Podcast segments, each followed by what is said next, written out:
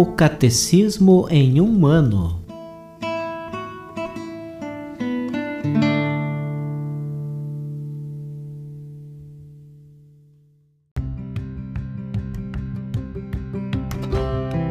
Olá, eu sou Alesiandro, seminarista da Diocese de Ponta Grossa, Paraná. Você está ouvindo o podcast O Catecismo em um ano.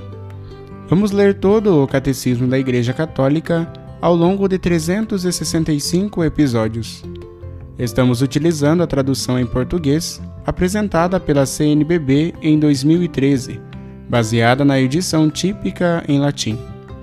Baixe o plano de leitura por meio de um link que você encontra na página do Instagram, arroba o Catecismo em um ano, ou na descrição deste podcast.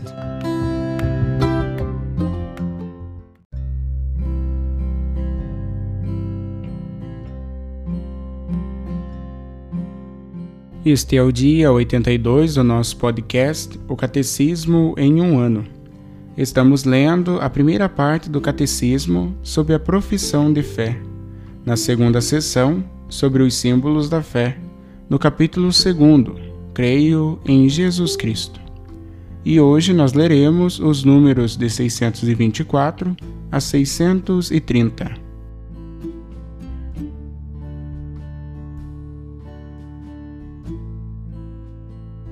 Parágrafo 3. Jesus Cristo foi sepultado. Pela graça de Deus, ele experimentou a morte em favor de cada um.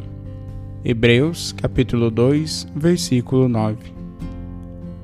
Em seu projeto de salvação, Deus dispôs que seu filho não somente morresse pelos nossos pecados. 1 Coríntios, capítulo 15, versículo 3 mas também que provasse a morte, isto é, conhecesse o estado de morte, o estado de separação entre sua alma e seu corpo, durante o tempo compreendido entre o momento em que expirou na cruz e o momento em que ressuscitou. Este estado do Cristo morto é o mistério do sepulcro e da descida aos infernos. É o mistério do Sábado Santo no qual o Cristo, depositado no túmulo, manifesta o grande descanso sabático de Deus, depois da realização da salvação dos homens, que confere paz ao universo inteiro. Cristo com seu corpo na sepultura. A permanência de Cristo no túmulo constitui o vínculo real entre o estado de passividade de Cristo antes da Páscoa e seu atual estado glorioso de ressuscitado. É a mesma pessoa do vivente que pode dizer: Estive morto, mas agora estou vivo para todo o sempre. Apocalipse, capítulo 1, versículo 18. Deus, o Filho, não impediu a morte de separar a alma do corpo, segundo a ordem necessária à natureza mas os reuniu novamente um ao outro pela ressurreição, a fim de ser ele mesmo, em sua pessoa, o ponto de encontro da morte e da vida, cessando nele a decomposição da natureza, produzida pela morte, e tornando-se ele mesmo princípio de reunião para as partes separadas. Visto que o príncipe da vida, que mataram, é o mesmo vivente que ressuscitou, Necessariamente, a pessoa divina do Filho de Deus continuou a assumir sua alma e seu corpo separados entre si pela morte. Pelo fato de, na morte de Cristo, a alma ter sido separada da carne, a única pessoa não foi dividida em duas pessoas, pois o corpo e a alma de Cristo existiram igualmente, desde o início na pessoa do Verbo e na morte, embora separados um do outro, cada um permaneceu com a mesma e única pessoa do Verbo. Não deixarás teu santo ver a corrupção. A morte de Cristo foi uma morte verdadeira, porquanto pôs fim à sua existência humana terrestre. Entretanto, devido à união que a pessoa do Filho manteve com seu corpo, não estamos diante de um cadáver como os outros, porque não era possível que ela o dominasse. Atos dos Apóstolos, capítulo 2, versículo 24. E porque a virtude divina preservou o corpo de Cristo da corrupção. Sobre Cristo pode-se dizer ao mesmo tempo: foi arrancado da terra dos vivos. Isaías, capítulo 53, versículo 8. E minha carne repousará na esperança. Não abandonarás minha alma no mundo dos mortos, nem deixarás o teu santo conhecer a decomposição. Atos dos Apóstolos, capítulo 2, versículos 26 e 27. A ressurreição de Jesus no terceiro dia 1 Coríntios, capítulo 15, versículo 4. Lucas, capítulo 24, versículo 46. Foi a prova disso, pois naqueles tempos pensava-se que a corrupção se manifestava a partir do quarto dia. Sepultados com Cristo. O batismo, cujo sinal original e pleno é a imersão, significa eficazmente a descida ao túmulo do cristão que morre para o pecado com Cristo, em vista de uma vida nova. Pelo batismo, fomos sepultados com Ele na morte, para que, como Cristo foi ressuscitado dos mortos pela ação gloriosa do Pai, assim também nós vivamos uma vida nova. Romanos capítulo 6, versículo 4.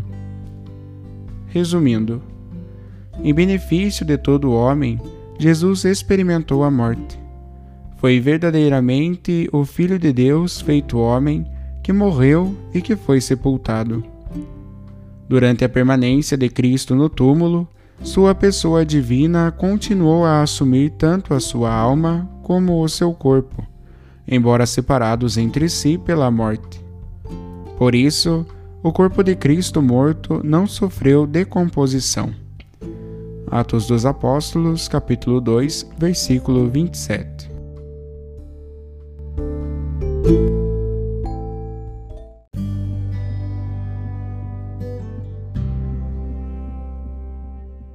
Como comentário para o dia de hoje, ouviremos a meditação do Papa Bento XVI em ocasião à visita pastoral a Turim sobre a veneração do Santo Sudário domingo 2 de maio de 2010.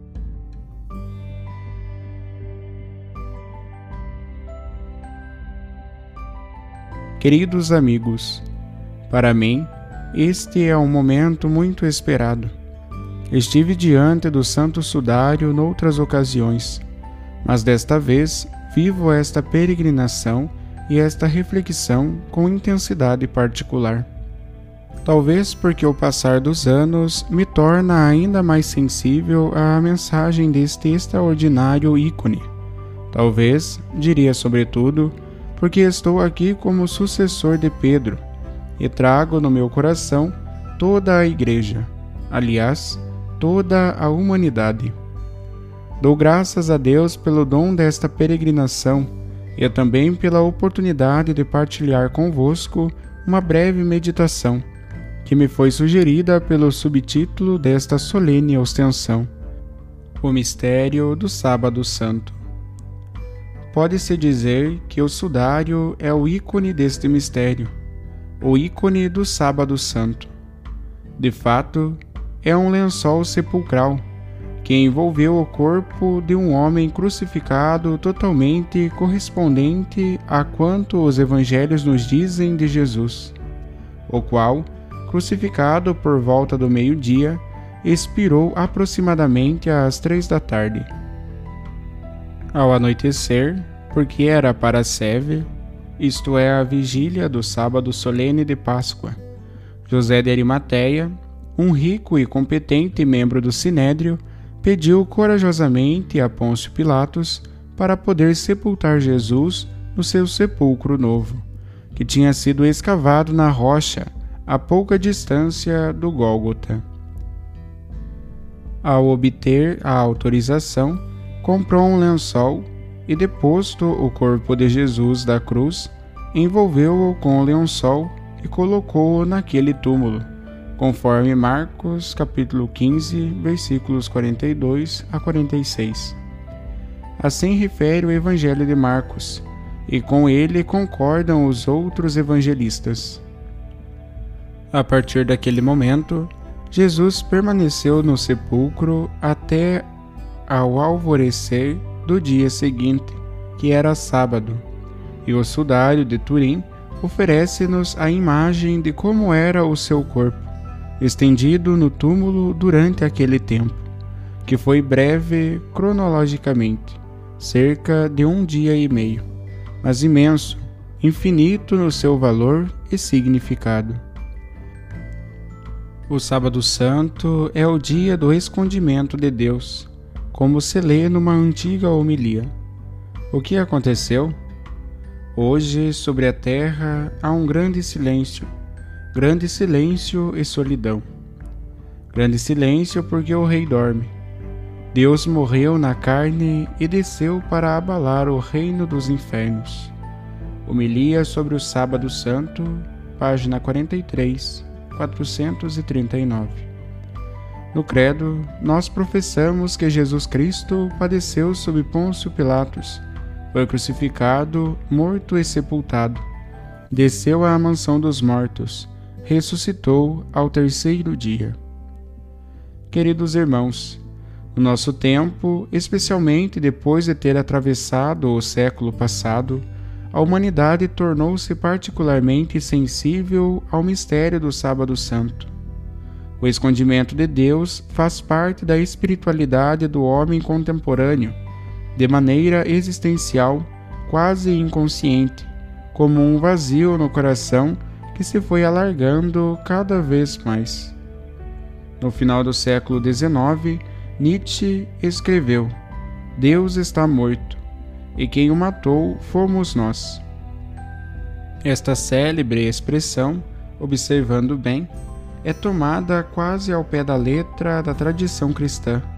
Frequentemente a repetimos na via sacra, talvez sem nos darmos conta plenamente do que dizemos. Depois de duas guerras mundiais, o Langer e os Hiroshima e Nagasaki, a nossa época tornou-se um sábado santo em medida cada vez maior.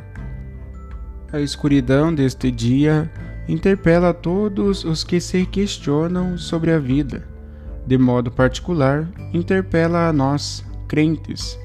Também nós somos responsáveis por esta escuridão. E, no entanto, a morte do Filho de Deus, de Jesus de Nazaré, tem um aspecto oposto totalmente positivo, fonte de consolação e de esperança. Isto faz-me pensar no fato de que o Santo Sudário se comporta como um documento fotográfico, dotado de um positivo e de um negativo. Com efeito, é exatamente assim. O mistério mais obscuro da fé, ao mesmo tempo, é o sinal mais luminoso de uma esperança que não tem confim. O Sábado Santo é a terra de ninguém entre a morte e a ressurreição. Mas nesta terra de ninguém entrou um, o único que a atravessou com os sinais da sua paixão pelo homem. Passio Christi, Passio Hominis. O sudário fala-nos precisamente deste momento está a testemunhar aquele intervalo único e irrepetível na história da humanidade e do universo, no qual Deus, em Jesus Cristo, partilhou não só o nosso morrer, mas inclusive o nosso permanecer na morte, a solidariedade mais radical. Naquele tempo além do tempo, Jesus Cristo desceu à mansão dos mortos. O que significa esta expressão? quer dizer que Deus, feito homem, chegou até ao ponto de entrar na solidão extrema e absoluta do homem, onde não chega raio de amor algum, onde reina o abandono total, sem palavra de conforto alguma. Mansão dos mortos. Jesus Cristo, permanecendo na morte, ultrapassou a porta desta solidão última, para nos guiar também a nós a ultrapassá-la com Ele. Todos nós sentimos algumas vezes uma sensação assustadora de abandono, e o que mais nos assusta é precisamente isto como quando somos crianças. Temos medo de estar sozinhos no escuro, e só a presença de uma pessoa que nos ama pode dar-nos segurança. Aconteceu exatamente isto no Sábado Santo. No reino da morte ressoou a voz de Deus, sucedeu o impensável, ou seja, que o amor penetrou na mansão dos mortos. Também no escuro extremo da solidão humana mais absoluta, nós podemos escutar uma voz que nos chama e encontrar alguém que nos pega pela mão e nos conduz para fora. O ser humano vive porque é amado e pode amar. E se até no espaço da morte penetrou o amor, então também lá chegou a vida. Na hora da extrema solidão, nunca estaremos sozinhos. Passio Christi, Passio Hominis. Este é o mistério do Sábado Santo. Exatamente no escuro da morte do Filho de Deus, brilhou a luz de uma esperança nova, a luz da ressurreição. E eis que parece-me, olhando para este santo lençol, com os olhos da fé se perceba algo desta luz. Com efeito, o sudário foi imerso naquela escuridão profunda, mas ao mesmo tempo é luminoso.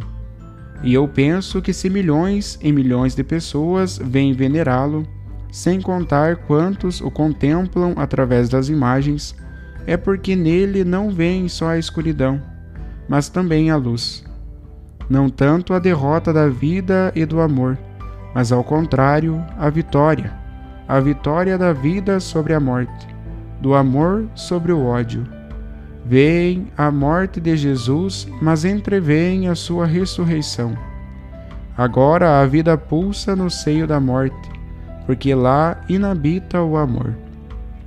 Este é o poder do sudário, do rosto deste homem do sofrimento, que traz em si a paixão do homem de todos os tempos e lugares, também as nossas paixões, os nossos sofrimentos as nossas dificuldades, os nossos pecados. Passio Christi, Passio Hominis. Promana uma solene majestade, um senhorio paradoxal. Este rosto, estas mãos e estes pés, este lado, todo este corpo fala.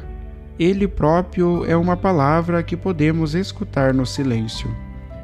De que modo fala o sudário? fala com o sangue, e o sangue é a vida.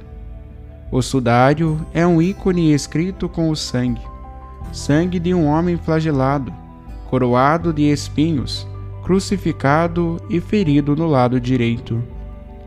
A imagem impressa no sudário é a de um morto, mas o sangue fala da sua vida. Cada traço de sangue fala de amor e de vida especialmente a mancha abundante próxima do lado, feita de sangue e água derramados abundantemente de uma grande ferida causada por um golpe de lança romana. Aquele sangue e aquela água falam de vida. É como uma fonte que murmura no silêncio, e nós podemos ouvi-la, podemos escutá-la no silêncio do Sábado Santo. Queridos amigos, Louvemos sempre o Senhor pelo seu amor fiel e misericordioso. Partindo deste lugar santo, levemos nos olhos a imagem do sudário. Levemos no coração esta palavra de amor e louvemos a Deus com uma vida plena de fé, de esperança e de caridade. Obrigado.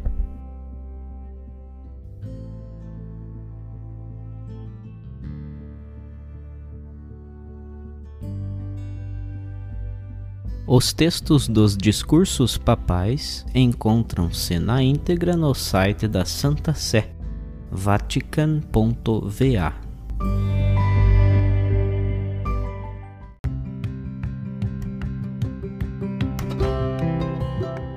Você acaba de ouvir mais um episódio do podcast O Catecismo em um Ano. Continue nesse bom propósito de aprofundar o conhecimento e a vivência da fé católica e procure participar da sua comunidade. Rezemos por todos que estão fazendo esse caminho de leitura do Catecismo. Até amanhã!